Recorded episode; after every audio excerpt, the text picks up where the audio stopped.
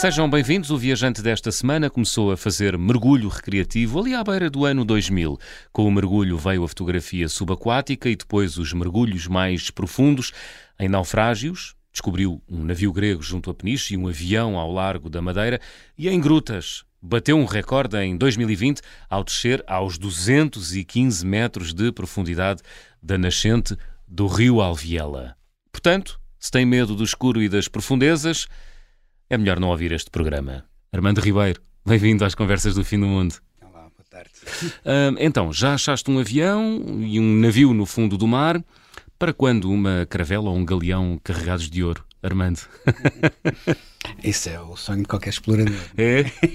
Só que para fazer esse tipo de descoberta é preciso meios, muitos meios. Pois, porque. Não só financeiros, como logísticos. E isso, sendo eu um, um, uma pessoa que faço, que faço este tipo de atividade por, por desporto, vá dizer assim, por hobby. É um hobby, não é? É um hobby, não, não, não está no horizonte a descobrir isso, a não ser que seja um acaso. Pode acontecer também já. Eh, por exemplo, este navio grego que achaste ao largo de Peniche, foi um acaso ou já sabias que ele andava por ali? Uh, foi, foi um acaso. Uhum. Um acaso. Uh, um dia que eu fui mergulhar a Peniche e na saída do mergulho encontrei uns pescadores que me disseram que tinham umas marcas de uns destroços que não sabiam concretamente o que é que era. Hum. E eu pedi-lhes as, as, marcas e eles disseram-me, sim senhora, vamos mandar as marcas e, e a conversa ficou por aí. Passou-se um mês, dois meses, ao fim de dois meses realmente recebi as marcas. Pesca, o pescador mandou-me as marcas e fiquei surpreso. Bom, combinei com mais dois ou três amigos Uh, contratámos um barco e fomos à procura do, destas marcas, dadas por GPS, e na realidade andámos, ao fim de andarmos cerca de uma hora e meia, duas horas ali a navegar para a frente e para trás para ver se encontrávamos alguma coisa com as sondas. Hum. É, apesar de termos a marca, no mar encontrar qualquer coisa é sempre muito difícil. Pois. E, e realmente encontramos ali um, um alto, um relevo que não era expectável naquele fundo, que era um fundo de areia, e resolvemos embrulhar e quando mergulhámos uh, encontramos um, um, casco, um barco. Uh, que, que, que, barco era? Era um cargueiro uhum. grego que trazia ferrite um, ehm, e que uh, ao apanhar mar mau um, houve água que entrou nos, porão, nos porões e que entrou depois por sua vez água para as caldeiras, fez explodir as caldeiras e o barco depois naufragou. Ok. Quando as caldeiras explodiram, Isso foi, barco, em... Isto foi em 66? 66. 66. Portanto, é um barco relativamente bem conservado.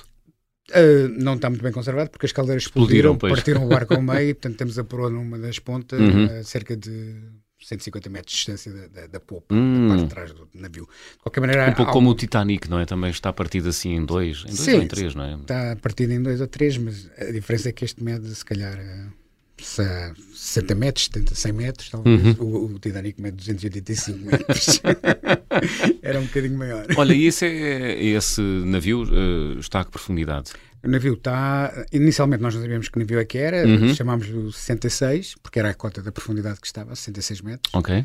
Mas depois fizemos muita investigação, começámos a apanhar eh, relatos, uh, inclusive depois chegamos à conclusão que era um navio grego, fomos à à Embaixada Grega, pedimos ao, à Embaixada Grega que nos dessem alguma informação, eles foram fantásticos, deram-nos o manifesto de, de, um, de, um, dos navios que tinham naufragado ali, uhum. começámos a cruzar a informação e chegámos à conclusão que era o Anjos Nicolaus, e, e a partir daí, pronto, ficou conhecido como Anjos Nicolaus, temos o registro. Temos... Era, era um barco que tinha destino Portugal ou estava de passagem? Não, estava de passagem. passagem. Estava de passagem. Curioso disto. Como, é aliás, muitos, muitos deles passam, passam por, aqui, ali, não é? Sim, Portugal sim. É, um, é um nós temos aqui uma autoestrada à nossa é, porta, não é? No fundo é um ponto de passagem. De navios e também de muita bicharada, porque não é? Baleias. Tudo passa aqui. Passam, mas não ficam. Mas não ficam. Não sei se é bom ou mau, mas. Pois. mas pronto.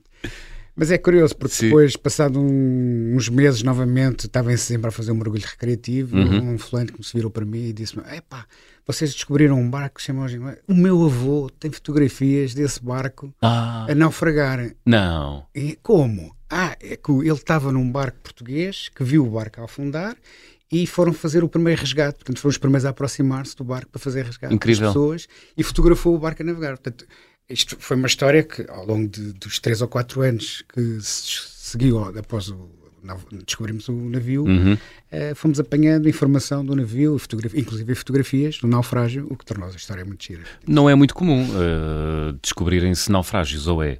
Entre mergulhadores amadores, como é o teu não, caso, Armando? Não, é muito comum, ainda para mais. Sendo que amadores aqui não tem nada depreciativo. É... Sim, claro.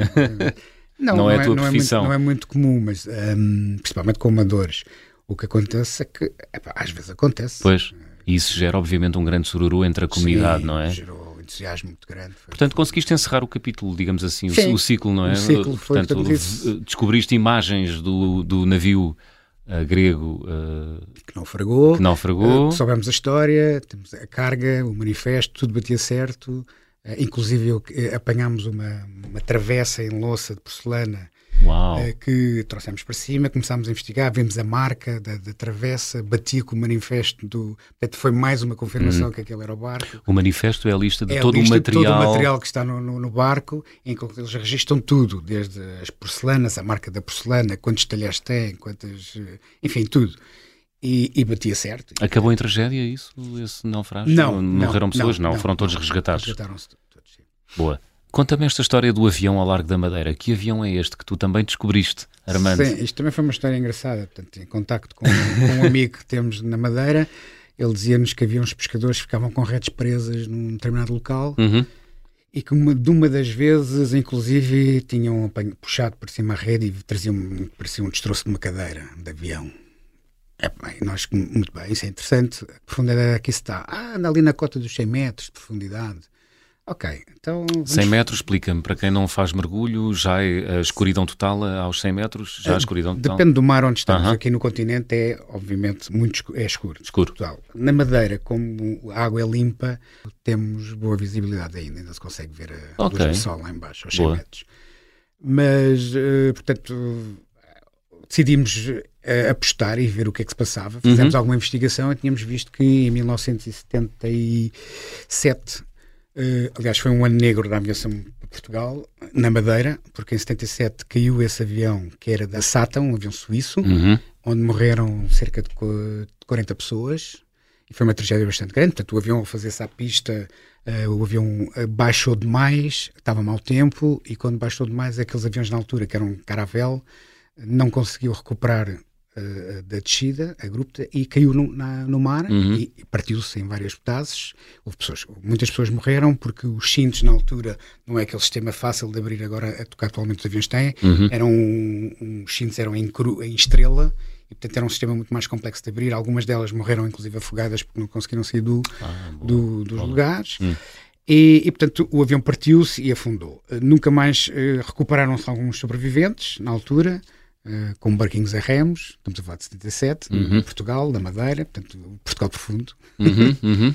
e recuperou-se as pessoas, mas ficou trágico. Depois, uma semana, um mês depois, caiu o avião da, da TAP, por causa do mau tempo também, que era um Boeing 737, também morreu uma série de gente, e portanto, nesse ano ponderou-se, inclusive, o avião da, o aeroporto da Madeira ser fechado, porque, internacionalmente, porque a pressão foi muito grande. Uhum. Mas, eh, depois lá conseguiram dar a volta e a coisa passou. Uhum. O que aconteceu é que nós mergulhámos nesse avião, fomos ver, tentámos descobrir e fomos às marcas e quando realmente caímos na água, aí na cota dos 80 metros começámos a ver um vulto e quando chegamos lá abaixo estava um avião intacto, parecia que tinha aterrado na água. A sério? Sério, todo intacto, faltava-lhe só as 10 janelas da frente mais o cockpit. Uhum. Todo o resto estava intacto. Estamos a falar de um bimotor, como é que é? É um caravel, era um bimotor com uhum. motores atrás, uhum. mas tinha uma envergadura já bastante grande, uma envergadura com 80 metros mais ou menos, e é um avião, é um avião é um pouco como o 737 atual, mas um bocadinho mais fininho, enfim com motores atrás. Engraçado. Olha, e como é que se gerem as emoções lá, embaixo, lá debaixo d'água? Deve ser uma alegria imensa, não é? Descobrir o... Foi, mas o, o coração que estava a 100 passou a 200. Porque começas a ver a estrutura de um avião Sim. E, e, e foi emocionante. E depois coincidia com as cores do avião da SATA, vermelho e tal, por aí fora. Bom, isto passou-se, fizemos mais uma série de investigações e passado Uh, mas uh, os relatos que nós tínhamos das pessoas não coincidiam bem com aquilo que nós pensávamos que estávamos a ver. Uhum. Porque eles diziam que o avião tinha-se partido em vários pedaços e aquele avião estava praticamente intacto. Um, e supostamente éramos, era bem possível encontrar ossadas, não encontramos nada. Pá, começamos a fazer mais investigações não. no jornal de, na Madeira uhum. E descobrimos dois anos antes tinha caído outro avião, um avião da SATA, uma companhia espanhola, Hum. e que era precisamente o mesmo modelo, mas tinha uma, uma coisa que não batia certo, que era as cores da SATA eram azuis e, o, e, o- e a cor do, do avião da Avic, eh, aliás, o avião que caiu da espanhola era da Aviacar Uhum. era, e o da SATA eram vermelhas. Uhum. E o avião que nós vimos lá embaixo era vermelho, mas os da, os da Aviacar eram azuis, não batia certo. Mas começámos a investigar e, o, e encontramos que o avião que caiu da Aviacar, dois anos antes, apesar das cores serem azuis, aquele específico avião tinha as cores vermelhas. Ah, tinha Então, essa particularidade. Particularidade. Então, no ano a seguir, fomos ahm, novamente fazer mergulho ah, no- a investigar e, quando fomos à cauda do avião, encontramos a bandeira espanhola, o que provou que não era o avião suíço, mas era o avião espanhol. O avião espanhol caiu precisamente no mesmo sítio, mais ou menos, Uhum. ah, com a diferença que só morreram três pessoas, que era o piloto, o engenheiro e o copiloto, porque ia vazio, que ia buscar pessoas à madeira. Portanto, há aqui uma série de histórias muito engraçadas. Boa. Portanto, mergulhas muito eh, para ver eh, navios e aviões e material naufragado por aí pelo mundo. Hum. Ahm, qual foi a coisa mais espetacular que já viste até hoje, Armando? A coisa mais espetacular, existem algumas, estão todas relacionadas com naufrágios. Eh, Eu gosto muito de naufrágios da Segunda Guerra Mundial Uhum. e, E, por aí há muito material, não é? por aí há muita coisa. É preciso ir aos sítios certos. Alguns Claro. deles estão em sítios longínquos, eh, por exemplo, na Noruega, Uhum. um, mergulhar em Narvik, na Baía de Narvik, onde foi a segunda, uma das maiores batalhas navais da Segunda Guerra Mundial entre os alemães e os aliados, em que os alemães perderam muito, eh, cerca de um terço da frota naval lá. Existe uma série de barcos eh, de guerra alemães e não só, e que é muito interessante ver. Quando se está a mergulhar neste Define, tipo de, de- define interessante. eu diria que estamos a, estamos a mergulhar e Na a viver história. na história. Hum. Estamos a mergulhar num museu vivo, porque muitos destes navios têm os itens todos intactos, como botas de, das pessoas, binóculos, as cargas dos aviões, as minas que, os, Uhum. aviões, que, que- que- os barcos transportavam, os torpedos, Portanto, assim como foram ao fundo, assim assim ficaram. ficaram e não se mexem. E tu podes andar lá, mergulhar à Com, vontade. com algum cuidado, obviamente. Pois, não vá. Eh, não, não vai acontecer como é em Inglaterra, que há o hábito dos mergulhadores Hum. mergulharem com pé de cabra e martelos e tirarem alguns souvenirs do. do Ah, é? Os ingleses têm muito esse hábito. E o que acontece muitas das vezes é que já aconteceu Uhum. alguns trazerem munições para cima que não estão despoletadas, ainda estão Pois. prontas a explodir. E às vezes E acontece às um vezes dão-lhe uma martelada e aquilo explode. Ai, ai, ai, e depois eh, acontece assim uns acidentes eh, estranhos. Pois, olha aí, por falar em acidentes estranhos e encontros assim estranhos, eh, cadáveres, isso nunca. Não. Não, Nunca encontraste nada disso. A única coisa que encontrei de vez em quando é uns, Sim. uns tubarões a rirem-se para mim e umas moreias, mas nada de especial. Portanto, aí no ma- mar de Península de Narvik, não é? Narvik. Narvik. Na Noruega encontra-se muito material. Hum, é, é- é sobretudo da Segunda Guerra Mundial ou há coisas anteriores à Segunda Guerra Mundial por aí? Eu aí fui de propósito, com o propósito de ver barcos navios Da Segunda Guerra Mundial. Eh, Por exemplo, na Sardenha também mergulhei muito. Também o propósito foi ver navios da Segunda Guerra Mundial. Portanto, eu, eu gosto muito dos navios dessa altura porque representam um período da história que eu acho interessante Uhum. E que foi um acontecimento histórico muito relevante. Não é? Foi sim, senhor, ainda hoje molda a nossa, a nossa vida e o nosso continente, não é? Como sabemos, Exatamente. enfim, para quem acompanha as notícias. Olha, e no Pacífico também já mergulhaste?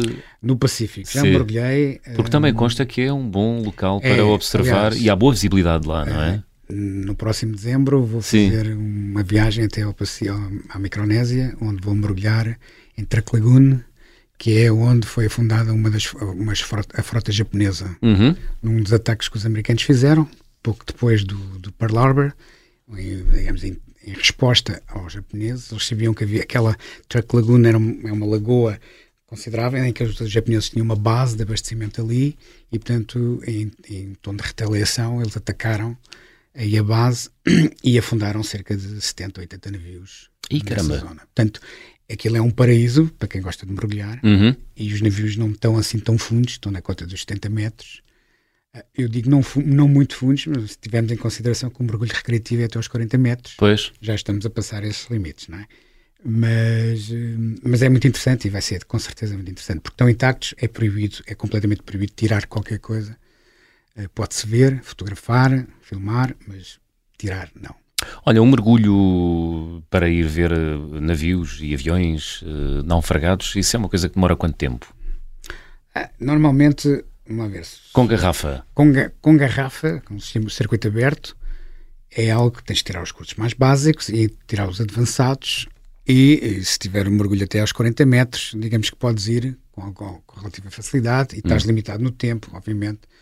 Mas, Mas é coisa para durar aqui uma hora, duas horas? A 40 metros já consegues só fazer um mergulhozinho para ir de 20 minutos a 25 ah, minutos. Ah, é? 20 minutos?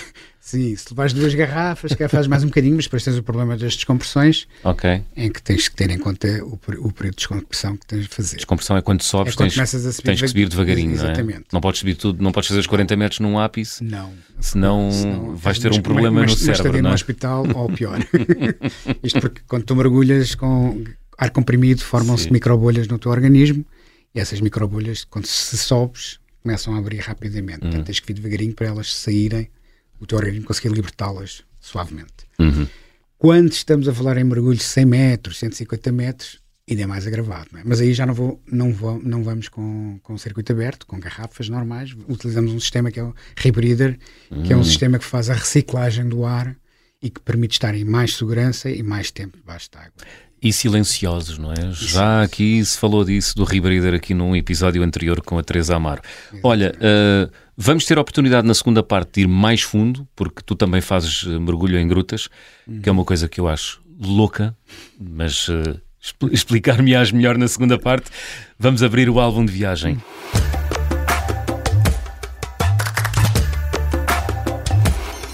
Armando uh, Ribeiro, Tens algum objeto em casa eh, que tenhas trazido das tuas viagens e que seja especial?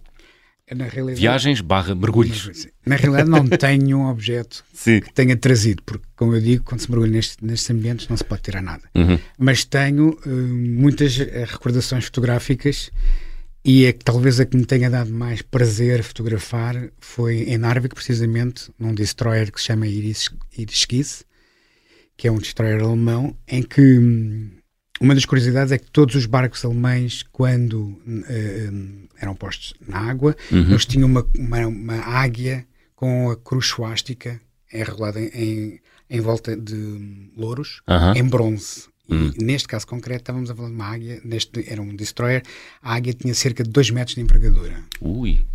E esta águia estava debaixo do mar e, tá, e, e, ver a águia debaixo do mar e fotografá-la foi assim uma coisa do outro mundo. Portanto, uma das imagens que nunca me de esquecer é hum. fotografar hum. essa águia, porque a águia realmente é muito bonita, é em bronze e é majestosa. Uma coisa do outro mundo. Uh, neste Não tanto pela suástica, não é? Mas, não, não, não, Mas por ser... Mais pelo símbolo que representava e pela... Uh, pela invulgaridade. invulgaridade da coisa também. Sim, não é muito usual encontrar, não é? Muito usual não é? encontrar.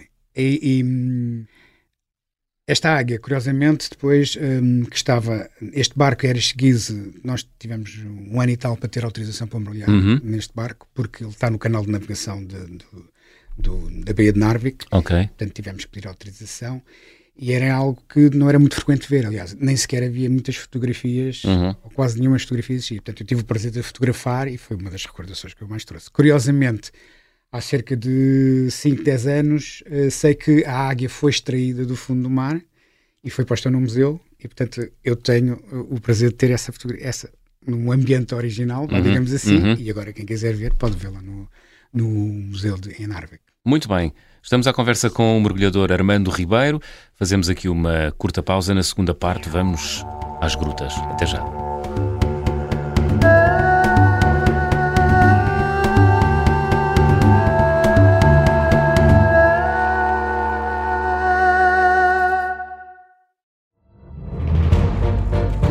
Esta é a história do padre obcecado com a infiltração do comunismo na Igreja que tentou matar o Papa em Fátima. Que raio de coincidência! No dia 13 de maio. E, a partir desse momento, o Papa Voitila nunca mais deixa de olhar para Fátima. Episódio 1 O Anticristo, em Fátima. Matar o Papa É uma série para ouvir em seis episódios e faz parte dos Podcast Plus do Observador. Um novo episódio a cada terça-feira.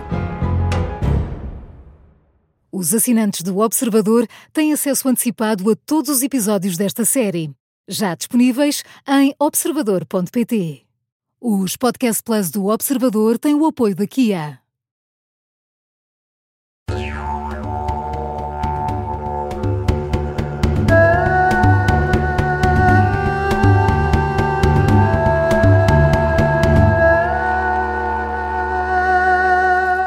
Segunda parte das conversas do Fim do Mundo, esta semana com o mergulhador Armando Ribeiro. Na primeira parte, o Armando já nos contou um pouco uh, do seu percurso enquanto mergulhador a descobrir uh, barcos e navios naufragados uh, por aí pelos nossos mares, mas o Armando também faz mergulho técnico em grutas.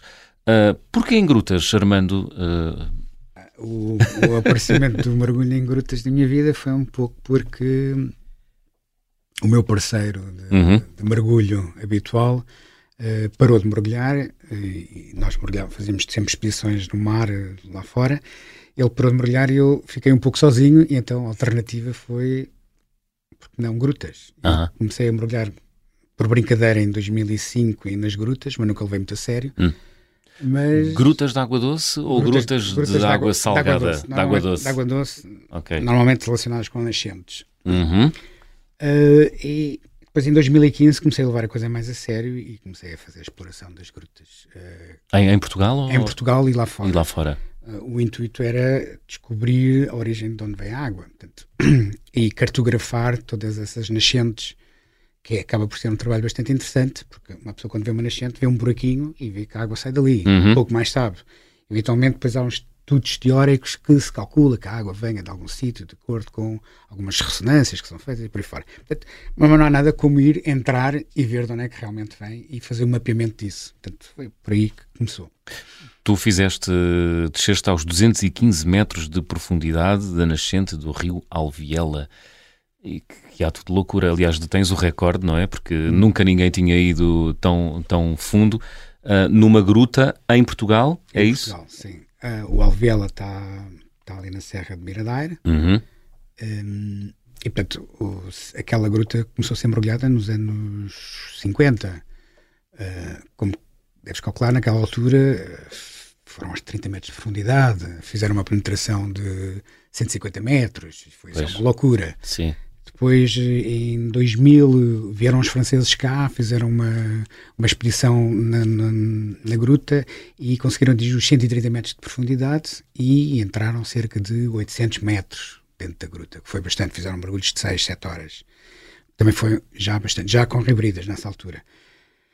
O desafio pôs-me foi, é, portanto, eu comecei a entrar na gruta, comecei a ir e em 2015 fui até aos 130 metros, onde os franceses tinham ido. Reparei que depois descobri uma chaminé que me dava a continuação da, da gruta e a partir daí foi sempre a, a ir para a frente. Que loucura! Atenção que este, este o atingir os 215 metros não, não foi num estalar de dedos. Demorou-me cerca de 3 anos, 4 uhum. anos, em que progressivamente eu fui, fui acrescentando fio, digamos que nós quando entramos na, na, gruta temos que equipar a gruta, e portanto fui equipando a gruta de maneira a que todos os anos aumentava mais 150, 200 metros de distância e, e paralelamente ia também indo mais fundo, porque a gruta desceu, ia descendo. E, portanto, em 2020 proporcionou-se, eu fiz um mergulho em outubro, portanto eu estava na cota dos 190 metros, já nessa altura, e quando arrisquei, fui até aos 205 metros e vi que aquilo continuava, e então, por que não? Isto em outubro e em novembro o tempo continuou bom, e então disse, por que não? E tentar mais um pouco. E cheguei até aos 215 e depois chegou a altura de vir para fora, para, casa, porque hum. aos 215 metros já tinha cerca de 8 horas de descompressão e já estamos ali num, num patamar interessante e já com algum perigo. Muito bem. Mas lá embaixo há galerias onde é possível uh, sair da água e. Não, não, não, não é, é, tudo baixo de água. No sempre. caso do Aviala, não. Há outras, há outras grutas que sim. Por exemplo, o Almonda tem algumas zonas secas que permite entramos e depois apanhamos zonas secas. Uhum. Uh, e depois tornamos a entrar novamente na água. Neste caso concreto, no Alviela, não. É sempre água. Assim que entramos, é sempre água. Não há ponta por onde sair. Por isso é que se diz que eh, mergulhar em gruta é cerca de 10 vezes mais perigoso do que mergulhar em mar. Porquê? Porque não temos luzes, porque não se pode vir para cima, temos que, por onde sair, temos que sair pelo sítio que entramos. Enfim, tem uma série de condicionantes que não existem no mar e que aqui existem. Muito bem. E tu gostas mais de gruta ou de mar? Mergulho de gruta ou mergulho de mar, Armando? Hum, difícil. São coisas totalmente distintas, mas eu acho que gosto tanto de um como do outro. Sim. É como perguntar a um pai qual é o filho preferido, não é? Então, qual é o carro melhor? Se é um ou outro, quando estamos a falar de topo de marca. E... Hum, muito bem. A, a tua profissão não tem nada a ver com isto. A minha profissão é informático. Informático. Basicamente não tem nada a ver com isto. Olha, e como é que surgiu a paixão pelo mergulho, Armando? A paixão do mergulho foi uma... Eu sempre, quando era pequeno, sempre gostei de água. E sempre quis tirar o curso de mergulho e sempre fui um bocado preguiçoso em tirar o curso de mergulho. O problema foi quando tirei o curso de mergulho, nunca mais parei. E, e foi realmente por volta de 99 resolvi tirar o curso de mergulho e, e foi sempre a crescer, sempre crescente curiosamente, à medida que vou envelhecendo, vou fazendo cada vez mergulhos mais longos, profundos, uh, e é o que é. Hum. Portugal é um bom sítio uh, para os amantes do mergulho ou estamos no fundo Não, da tabela? Portugal tem sítios maravilhosos como os Açores, por exemplo, uhum. que é fantástico para mergulhar. A Madeira também é um bom sítio, porque as águas são limpas. Portugal, o continente é uma zona mais difícil, a zona das bolinhas é bastante bonita, e, é, mas todo o resto, o mar é muito duro e visibilidades não são assim tão boas. Portanto, águas frias também. Pois. E portanto não se torna muito agradável uh, mergulhar no continente propriamente dito. Em termos de grutas, tem uma série de grutas bastante interessantes. Não são muitas, mas são interessantes. Hum, então vá, diz-nos. Ah, o Almonda, o Alviela, a Quebrada de Cima, Onde, onde é a quebrada de cima? Uh, nem eu sei muito bem, mas é ali para os lados de Ferreira de Zez. Eu, ah, eu digo que não sei, porque, mas eu já lá mergulhei várias sim, vezes. Sim. Mas em termos de locação é ali para as zonas de Ferreira de Zez. Uhum. E é uma gruta bastante interessante, muito estreita, uh, técnica difícil. Ansos também, é uma, na zona de Pombal, também muito técnica. Uh, mas tem, tem uma série de nascentes bastante interessantes. Muito bem. Olha, e por onde é que tens mergulhado uh, por esse mundo fora? Já foste a todos os mares?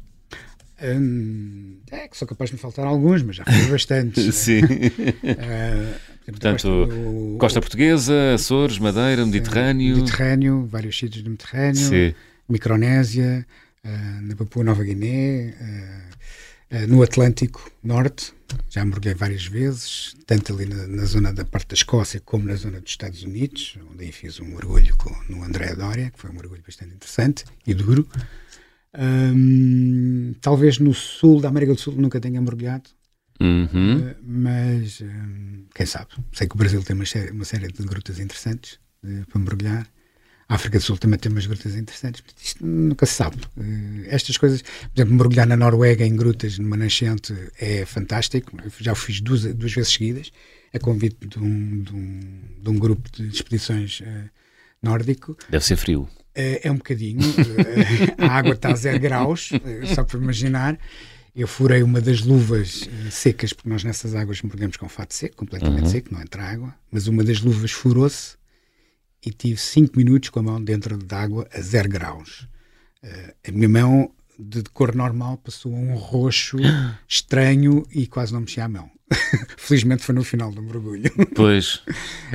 um, e cá fora o ambiente também é extremamente agreste. 17 graus negativos, uh, com vento a bater, não é, não é propriamente dos ambientes mais agradáveis. Uhum. Água gelada? Há água gelada lá ou não? não Mergulhas em água gelada? Não, não é gelada porque apesar de estar a zero graus, ela não gela porque está com corrente e está dentro da gruta uh, e está sujeita à corrente da nascente uh, e acaba por não gelar, teria que ser mais. Mas o percurso até lá chegar, apanhamos muitos, muitos cavidades para entrar uh, completamente geladas, em que nós fazemos ski ou scu, digamos assim, dentro, dentro daquilo para chegarmos à água.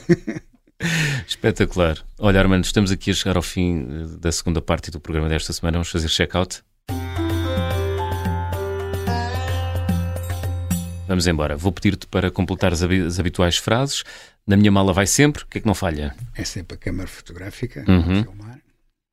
Causa-te um grande desgosto quando te esqueces da máquina cá em cima? Uh, ou, ou, nunca te aconteceu? Já me aconteceu. Já. Exemplo, na altura que fazia com filme, fazia Sim. digital, e para baixo com a câmera e esqueci-me de pôr o filme. tu começas aos 36, 37, 38, 39, 40. Hum, isto está qualquer coisa mal. Os filmes só davam para 36. Para 36, pois. Já ia nas 40, qualquer coisa estava mal. Depois quando saía via que não havia filme e era uma frustração completa. Pois.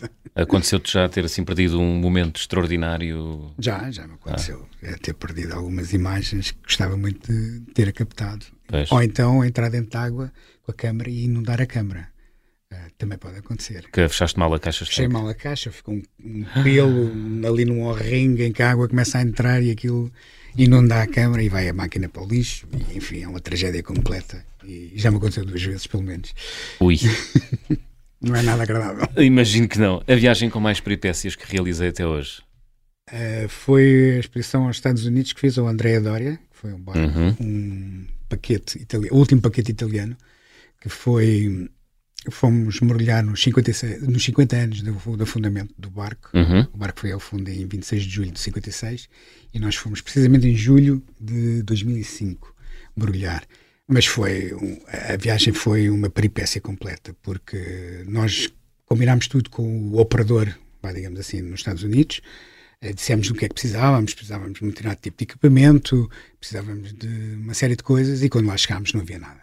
Nada tudo o que tínhamos, o que lá tínhamos era garrafas resto, para mergulhar, de resto não havia mais nada. E havia o barco, obviamente, uhum. mas depois precisávamos, os adaptadores que tínhamos para entrar nas garrafas não eram compatíveis com os nossos, não havia pesos, o, o, o homem era extremamente mal formado, foi uma peripécia terrível para ajudar à festa. depois de entrarmos no mar, uh, estava previsto quatro dias de expedição, ao segundo dia apanhámos uma tempestade violentíssima, uhum. Eh, para lembrar que estávamos a 300 milhas da costa dos Estados Unidos. E 100 km são... É um, à volta de 400, 400. 400 km, é, 250 milhas, portanto, 400, à volta de 400 km. Uhum, uhum. Tivemos que fugir da tempestade, eu literalmente, e apanhámos uma sova no barco que foi terrível. Ainda assim conseguiram mergulhar? Mesmo assim ainda fizemos três mergulhos. Boa. Uh, o, o, o André Doria é considerado pelos americanos o Everest do mergulho.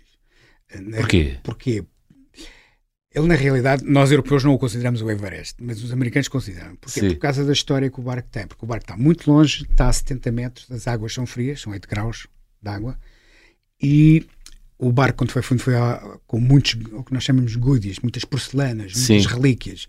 E os americanos, o facto de estar ali relativamente próximo dos Estados Unidos, eles atiraram-se de cabeça para ir apanhar esse, esses goodies e, e na altura, portanto, o barco foi em, 50, foi em 56, uh, eh, eles nos anos 60, 70, todo o equipamento que tinham era garrafas de ar, normalmente, uhum. iam ao ar, o, barco, o, o, navio está a 70 metros de profundidade, apanhavam com narcoses, epá, e sofriam muitos problemas, morreu um monte de gente. Narcose é intoxicações. É o, é o efeito do azoto na nossa mente, uhum. em que nós começamos a ficar muito lentos, a partir dos 30 metros começa a dar narcose e, e começas a pensar devagarinho, enfim, eh, não, começa, não, não consegues raciocinar como deve ser. E portanto morreu um monte de gente neste. E portanto toda a mística que envolve este barco Sim. Para, para os americanos é realmente o Everest. E na realidade não é um mergulho fácil, uhum. por causa das condições e onde está o barco, mas também não é o Everest. Hum. Os americanos sabem vender uh, o, o que é deles, não é?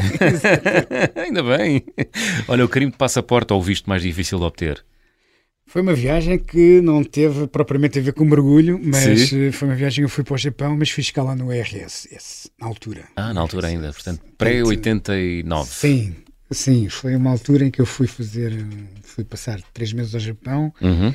e que a passagem para o RSS, porque eu fui pela Aeroflot, e, e passava uma noite ali no, em Moscou. Uhum. Uh, e portanto eu resolvi sair do aeroporto e pedi um visto o visto foi relativamente fácil de obter. Pediste um visto para poder circular para poder, para poder sair em Moscou. Exatamente, uhum. para poder circular em Moscou. O que acontece é que para passar, para sair propriamente do aeroporto, foi um terror. Eu ainda hoje me lembro. Aquilo, é, o aeroporto tinha umas casotas em madeira, ao lado tinhas uma, uma fita métrica, uhum. portanto, e assim que o fulano que estava lá dentro, o guarda, assim que olhava para ti, ficava a saber logo a tua altura. Mas depois eles, como eram muito simpáticos naquela altura, todo fardado, a rigor, com, com, com o chapeuzinho, ele olhava para ti com um ar muito afinco, e ficava a olhar para ti, e depois olhava para o passaporte, depois tornava a olhar para ti, e depois passava duas folhas do passaporte, tornava a olhar para ti, tivemos ali naquela coisa do olhar uh, durante 3, 4 minutos, por uma eternidade. e finalmente. Quem manda aqui sou eu, não é? Uma pessoa, uma pessoa fica... Não venhas cá tu armado, não é? onde é que eu me vou meter? Já não sabia onde é que eu ia meter. E portanto, uh, finalmente o homem lá pôs o carimbo e lá, lá, passei, mas foi uma, foi uma sensação muito estranha. Olha, a recordação de viagem mais cara? Uh, eu diria que foi à Grécia. Hum. Apesar da Grécia ser um destino aqui relativamente próximo, Sim. foi uma expedição que fiz de mergulho, que foi ao Britannique o Britannic. Britannic é, um, é o irmão, não é? É o irmão do Titanic. Do Titanic. Portanto, hum, também está no fundo do mar. Também está no fundo do Família mar. amaldiçoada é essa. Na realidade foram construídos três, três navios, o Olympique, portanto eles, todos eles pertencem à classe Olympique, foi uhum. o primeiro.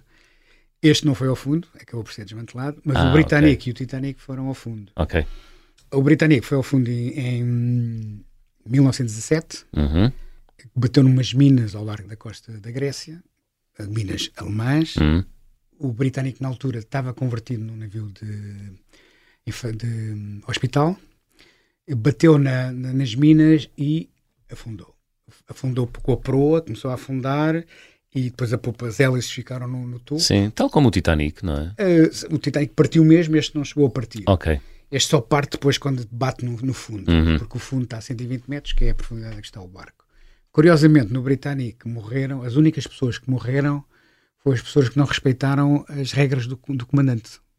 Isto porque o barco começou a ir ao fundo, o comandante disse para não saírem, houve um, uma balsa de salvamento que saiu fora do tempo, hum. perto das hélices. Ah. Então, quando baixaram, e quando o barco depois começou, a, a, a, parte de trás do barco começou a baixar, as hélices bateram nesse, nessa salva de, hum, e as pessoas que estavam nessa, nesse barco morreram. Uhum. Foram as únicas que morreram. Uhum. Todas as outras se salvaram. O barco é, é igual ao Titanic, são 286 metros de barco no fundo do mar. Incrível. A 120 metros de profundidade e é assim uma visão do outro mundo. Imagino. É uma, uma e dá para, dá para entrar? Dá eh, para entrar. Eh, porque é que é e estão lá as coisas todas? Ah, eh, por exemplo, eu consegui ver no camarote do, do, do, comandante a banheira, os azulejos do chão. Uau! Enfim, muita coisa, muito giro. E é, é, uma, é, uma, é, uma, é uma coisa que, se pode, que qualquer pessoa pode fazer. Quer dizer, não. qualquer pessoa não pode fazer porque tem que ter curso de mergulho. Curso e tem que ter. Mas, é, mas, mas é, exige um visto especial? Um... Na altura, quando mergulhei, sim, hum. exigia um visto. Era preciso uma autorização especial para mergulhar no Britânico. Uhum. O, governo, o governo grego controlava muito as idas aqui a este barco. E tinha que se pagar bastante. Okay. Daí eu dizer que é das mais caras, porque. Quanto é que custou essa brincadeira? Foi muito. tive, já tive que mandar para lá uma palete de equipamento. Sim. Com garrafa. Tive que mandar todo o meu equipamento, Caramba. todas as garrafas, tudo isso. Depois... Muitas horas a trabalhar como informático para pagar, para pagar isso. foi muitas horas mesmo. Olha, a refeição mais estranha, qual foi? Foi uma viagem que não está relacionada com o mergulho, mas uhum. foi uma uhum. viagem que eu fiz ao Tibete, que era uma das viagens de sonho que eu sempre tive. Boa em que comecei no Nepal, em Katmandu, e depois uhum. atravessei aquilo tudo de jeep até ao Tibete. E alguns no Tibete, não me perguntes onde já, mas alguns no Tibete, eu vi uma família de locais a comerem debaixo de um, de um templo, da porta de um templo. E eu achei aquilo muito curioso, aproximei-me deles e eles foram extremamente simpáticos e ofereceram o que estavam a comer. O que é que eu comi, não sei muito bem. Sei que era carne seca com umas batatas que estavam dentro de um saco e eles lá me deram aquilo. Aquilo era hum. extremamente salgado, eu agradeci muito. E a única coisa que eu tinha eram um, uns snacks e dei-lhes uns snacks e ficámos todos contentes.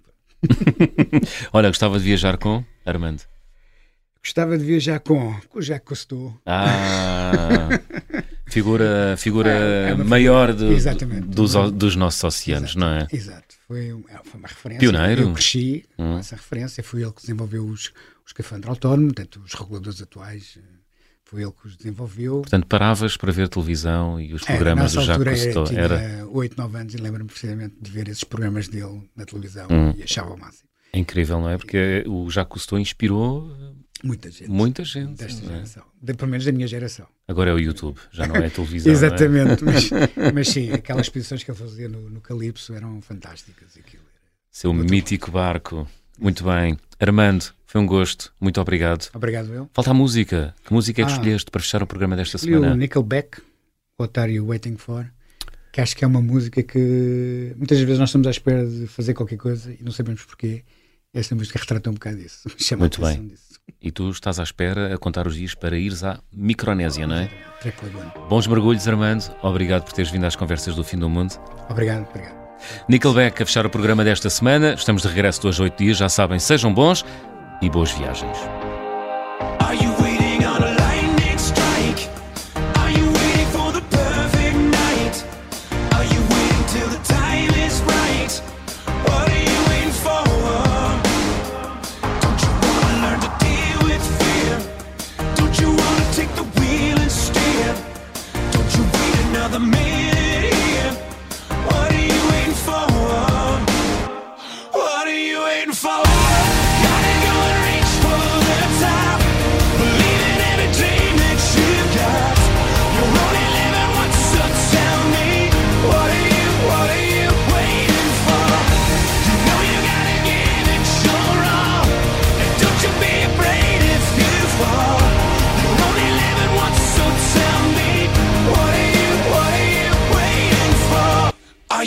For the right excuse? Are you waiting for a sign to choose? While you're waiting, it's the time you lose.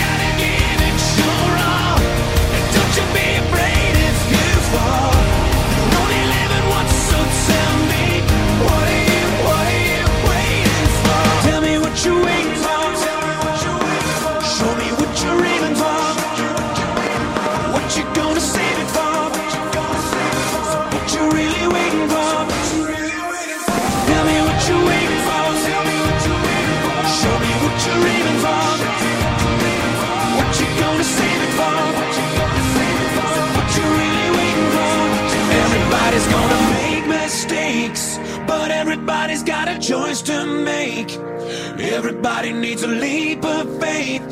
When are you taking yours?